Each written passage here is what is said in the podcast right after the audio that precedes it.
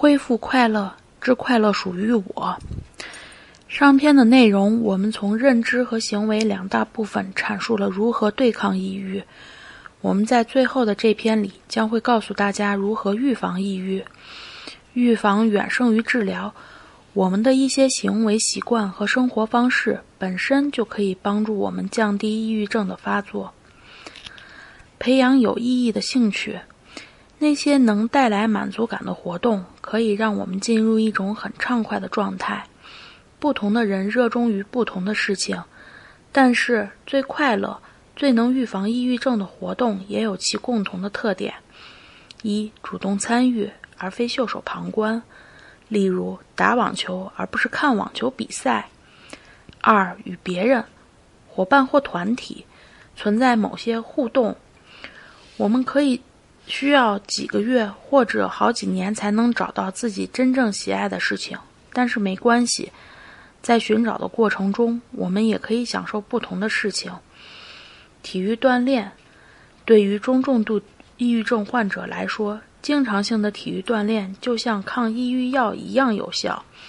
体育锻炼可以刺激内啡肽的产生，而内啡肽可以有效改善我们的情绪。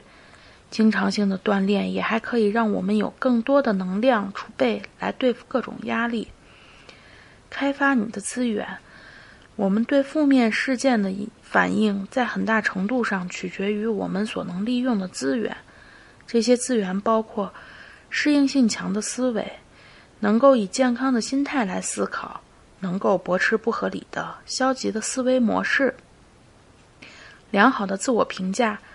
认为自己跟别人一样重要，一样有价值，认为自己应该幸福的生活，自信，相信自己有能力解决问题并实现目标，有效的沟通技能，能够用合理的方式来表达自己的想法、情感和需求，社会支持，可以在情感上实际上支持我们的家人、朋友和社交网络，兴趣爱好。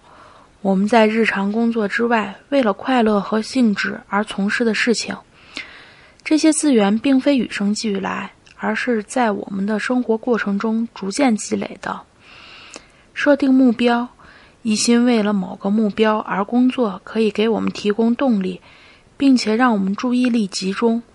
这种方向感可以改善我们的心情，显著降低我们患抑郁症的可能性。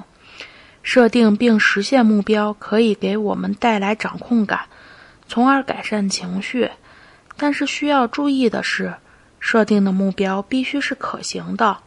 如果不切实际，只会导致不能完成目标，从而加重无能为力的感觉。设定目标的时候，一定要把它们用一种客观的、可测量的方式表达清楚。例如。用吃好每日三餐这样的具体目标，代替改善我们的饮食习惯这样的模糊目标。除了短期目标，思索长期的人生目标也很有价值。这些目标会给我们提供长期的动力。至此，我们关于抑郁的话题全部结束。我们的话题从什么是抑郁，如何对抗抑郁。以及怎样预防抑郁三个方面讲述抑郁问题，希望我们的讲述的内容能够帮助到需要的朋友。